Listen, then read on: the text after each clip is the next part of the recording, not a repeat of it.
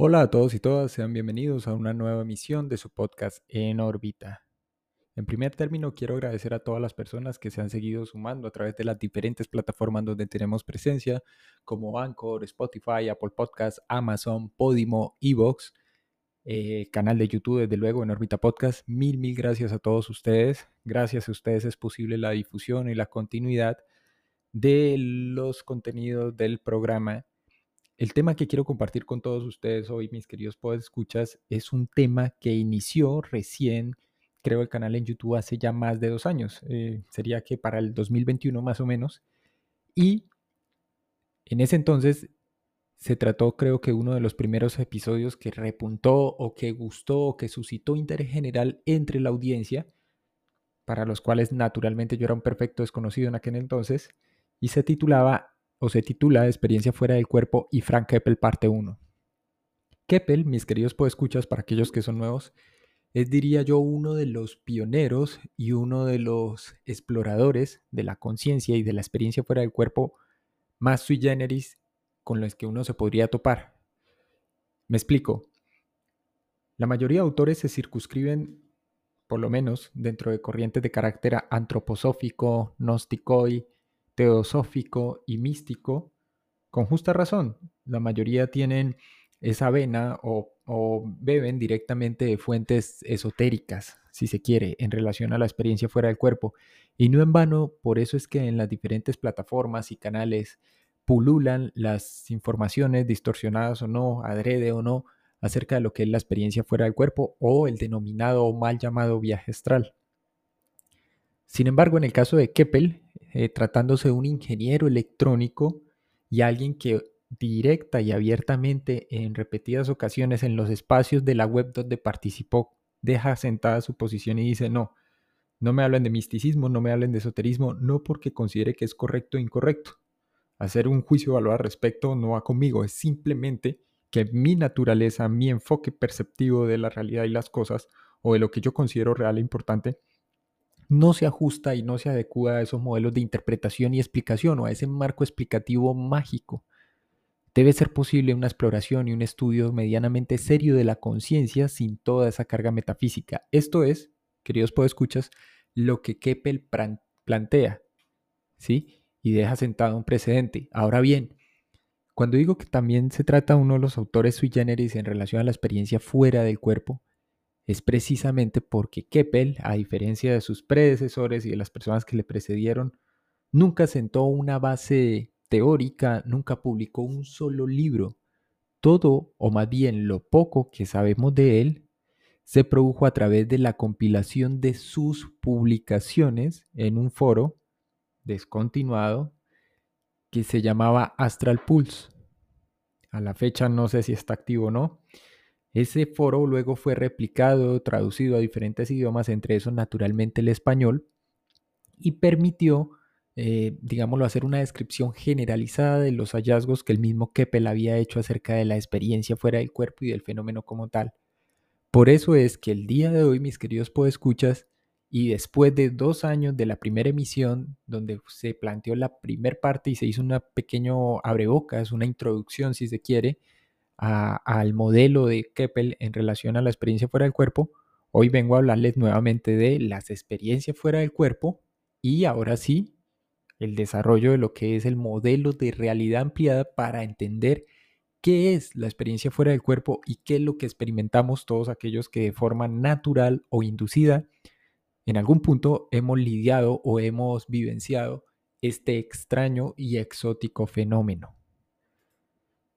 En mi caso particular, y les debo ser honesto, mm, encontré un pilar de anclaje y un punto de apoyo para emprender un trabajo de exploración, evaluación e investigación, precisamente a partir de, esos dos grandes modelos o ejes centrales, diría yo, y pioneros en el sentido en que plantean algo muy diferente al común denominador en relación a los viajes astrales. Desde luego les estoy hablando de Robert Monroe y Keppel.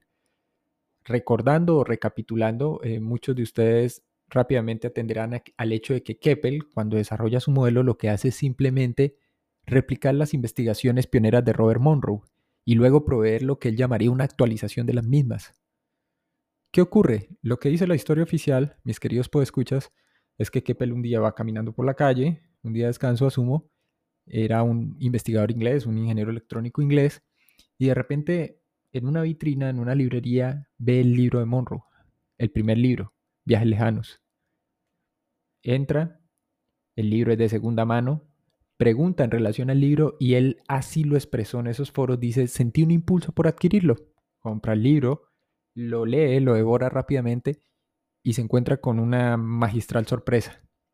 No conocía el tema, no había investigado nunca el tema y llega a, dos posibles conclusiones. La primera, Robert Monroe está orate, está demente y loco y todo esto es producto de una imaginación desbocada y desbordada. O dos, Robert Monroe es una persona bastante peculiar y particular que se ha encontrado con algo sumamente importante y de una complejidad sin precedentes y que difícilmente se va a entender en el decurso del tiempo de aquí en adelante. Si lo que Monroe está afirmando es cierto, así lo plantea Keppel, dice, entonces debe ser posible que cualquier persona lo replique, es decir, tenga más o menos este tipo de experiencias y se produzca un abordaje del fenómeno. Todo lo que sabemos de Keppel, repito absolutamente todo, proviene de estos foros, en particular Astral Pulse, y allí este, uno de los moderadores, de los administradores del foro en ese entonces, eh, cuyo alias o name era Ryan, si no estoy mal, compila cerca de 600 posts aproximadamente. Fueron 600 publicaciones, 600 intervenciones puntuales donde la gente llegaba, le preguntaba, había una retroalimentación, había un intercambio de datos, experiencia, pero claramente, claramente, y sin presentarse, ojo, como un instructor o experto ni similar, había una ventaja sobremanera en la comprensión del fenómeno y del aporte que les proveía el mismo Fran. E incluso había una comprensión bastante desarrollada para ese entonces de lo que ya había planteado Monroe en relación a los enfoques, ¿sí? Para explicar como los distintos niveles donde iba gravitando y por donde iba pasando la conciencia, que finalmente ambos asumen es aquello que se proyecta. La parte interesante en el modelo de realidad ampliada, así se le llama, de Frank Keppel, y que poco se ha estudiado o mal entendido, es que precisamente hace una gran aportación al sintetizar, diría yo, y a mi juicio al simplificar el modelo que planteó Robert Monroe, desde su enfoque 10, 11 hasta el enfoque 27 y siguientes. Porque Keppel, al igual que Monroe, llegan a la misma extraña conclusión, y es que no hay algo así como una separación. Eso claro, esa, digámoslo, noción o idea es difícil de explicar a menos que, queridos escuchas, para los que están escuchando, para los que apenas se van a iniciar en la experiencia o los que sienten algo de duda, temor o incomprensión, la mayoría, y lo digo por experiencia propia, sentimos que se produce una separación. Ese es el punto a partir del cual, por ejemplo, o la Blanque, que ya lo he citado aquí mucho aquí, eh, perdón, que lo he citado mucho en, en las emisiones, trata de entender o de replicar en laboratorio las sensaciones y los síntomas asociados a verse a sí mismo, verse proyectado, verse fuera del cuerpo y ver el cuerpo como una entidad separada de uno mismo. Y sin embargo, de manera magistral creo que Keppel zanja el asunto y, digamos, más que explicarlo, porque lo vivencia también y lo practica, entiende qué es lo que ocurre y el por qué se puede hablar de un continuum de conciencia y de una realidad ampliada. Pues bien, vamos a ello. Hay dos conceptos claves, mis queridos podescuchas. El primero es el de desfase, que acuña inicialmente Monroe, o que Monroe en sus primeros dos libros, eh, Viajes eh, fuera del cuerpo y Viajes lejanos, el, segundo, lo, lo asume como un término prestado, que obviamente figura en el campo de la ingeniería electrónica para explicar la relación de voltajes pero que luego, mm, digámoslo, desarrolla un poco más Keppel. Entonces, el primer concepto es el de desfase. Y el segundo, el de realidad, que aquí también hemos abordado. Vuelvo y repito, aquellos que deseen recapitular un poco o contextualizar, pueden dirigirse en YouTube, buscar experiencia fuera del cuerpo y Frank Keppel parte 1 en Orbita Podcast hace dos años, o a partir de este, ir hacia atrás los, qué sé yo, cuatro, cinco, casi siete, ocho últimos episodios eh, desarrollan esta saga. Pues bien, volviendo al punto, ¿qué es el desfase?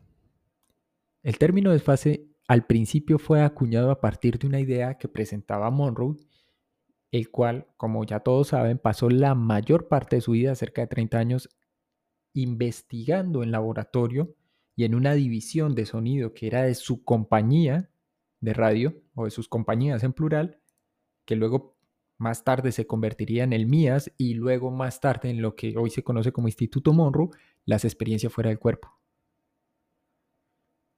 En las primeras investigaciones e incursiones del viaje astral entre paréntesis o comillas, Monroe, al igual que la mayoría, seguía una línea tradicional de estudio, es decir, estaba absolutamente convencido de que se producía una separación del cuerpo físico. Mucho después, y de hecho así queda planteado en el último libro, El último viaje o el viaje definitivo, Monroe entiende que es necesario, digamos, hacer ese tránsito desde un modelo local o de su concepto local para plantear un modelo completamente nuevo acerca de la conciencia individual y colectiva. ¿Sí? Por eso él comienza a hablar de una serie de niveles o enfoques, y esos enfoques se van a corresponder con esa estructura o con ese continuum de realidad. Los niveles fueron etiquetados usando una serie ascendente de números. Cada nivel, eso ya lo expliqué en, uno de los podcasts anteriores, fue identificado a partir de impresiones específicas que Monroe fue capaz de clasificar y etiquetar, de manera que cualquier otro pudiese seguir el trabajo y duplicar las experiencias. En algún punto de su experiencia bastante concreta y particular, Robert Monroe fue capaz de determinar una verdad indiscutible. Y esto es lo que le cuesta entender a la mayoría de personas. A mí me costó de hecho mucho, no en términos abstractos o analíticos, sino a nivel de experiencia porque mientras seguía produciéndose la práctica y mientras yo seguía practicando y probando con diferentes métodos, técnicas, entre comillas, pues me daba cuenta que eh, esa sensación de separación correspondía a la forma como una parte de mí, específicamente, concretamente el cerebro, el hemisferio izquierdo, procesaba la experiencia y la traducía en términos que yo pudiese catalogar, etiquetar o describir conceptualmente. Cualquiera diría, no, si hay una abstracción allí o es un tema esotérico, místico, pues es natural que sea el hemisferio izquierdo, derecho, perdón, el que haga una interpretación o una mm, verificación de sentido, de un sentido a la experiencia que se está vivenciando y oh sorpresa, no. Es el hemisferio izquierdo el que se encarga de asumir que hay una separación y a su vez dentro de una de sus circunvoluciones, de su, dentro de una de las áreas específicas del mismo, es que precisamente se produce esa confusión de propiocepción o de percepción espacial. Ya voy a desarrollar más esto. Entonces, ¿qué ocurre? Monroe llega a determinar que no hay una separación de la conciencia. Inicialmente, como la mayoría de todos nosotros, sentía como él dejaba y se separaba de su cuerpo físico en un sentido tradicional. Sin embargo, sus experiencias posteriores le conducen a concluir que él nunca ha abandonado su cuerpo en absoluto, sino que lo que hace, en palabras ojo, el mismo Morro y luego de Keppel, es cambiar la relación de fase entre él y su entorno. Es a partir de este descubrimiento que nace el término de desfase. Monroe, al igual que Keppel, eh, son ingenieros electrónicos de profesión, ojo, y esto es muy importante para entenderlo. Porque si bien es cierto que la mayoría de personas que acceden a esta experiencia tienen diferentes mm, condiciones eh, eh, educativas, intelectuales, formativas, a veces cuesta entender ciertos aspectos o ciertos elementos de los modelos que han planteado estos dos autores y exploradores de la conciencia y la experiencia fuera del cuerpo. Pues bien, Keppel afirma, yo entiendo de dónde proviene el término de fase. Grabado también en electrónica, como no, cabría esperar, es necesario entender y explicar a qué se refiere Monroe cuando habla de relaciones de fase. Para que se hagan una idea, en este momento, ustedes pueden tener dos voltajes presentes en un mismo cable. Pueden tener, de hecho, muchos números de voltaje, pero para este ejemplo vamos a tomar solo dos. A efectos prácticos, estos dos voltajes están mezclados. pero al mismo tiempo están separados. Lo que separa estos dos voltajes es la relación de ángulo de fase entre ellos. Es a partir de esta noción que Monroe emplea esta idea de relación de ángulo de fase como una analogía para describir la relación entre la capa o el sustrato de la conciencia física, que todos interpretamos como una conciencia objetiva, que es la conciencia de vigilia, y la no física subjetiva, que a efectos prácticos podríamos decir, qué sé yo, que es eh, la que opera, entre comillas, cada vez que soñamos. Entonces, ah, claro, todo está ocurriendo en nuestra mente. ¿Sí? Esto es lo que lleva, por ejemplo, a investigadores como el ruso Michael Raduga a afirmar que toda la experiencia, eso que él llama la fase, poco o nada tiene que ver ni con el de fase ni con la postura de Monroe y Keppel, y cualquiera que lea todas las publicaciones de, de Raduga se va a dar cuenta que es así. Raduga concluye que simplemente se trata todo el tiempo, 100%, y él mismo se convence de ello, de una experiencia 100% subjetiva. Por eso para él todo es lo mismo la experiencia extracorpórea, fenómenos de bilocación, sueños lúcidos, hipersueños. Él dice, no, todo esto es exactamente lo mismo porque todo está ocurriendo es en una capa específica de la conciencia física. Y la interpretación siempre es subjetiva. Todo ocurre en nuestro interior. No nos movemos ni salimos hacia ningún espacio, ni lado, ni área. Pues bien, retomando. Cada área respectiva de conciencia, y esto es la noción de desfase que explica y desarrolla Keppel, cada área respectiva de conciencia ocupa la misma área perdón, en el espacio y para todo propósito se mezclan, pero al mismo tiempo están separadas. Creo que una mejor analogía es la de la cebolla, que está compuesta por múltiples capas. Estas capas, si se corta por la mitad o se analiza con un microscopio electrónico si se quiere, están separadas, pero todas en su conjunto forman un mismo o ocupan, si se quiere entonces, un mismo espacio. Digamos lo que las diferentes capas o áreas de la realidad en este caso, en el caso de todos nosotros, mis queridos podescuchas, estarían simplemente superpuestas, ¿cierto? Entonces, ¿qué es lo que ocurre?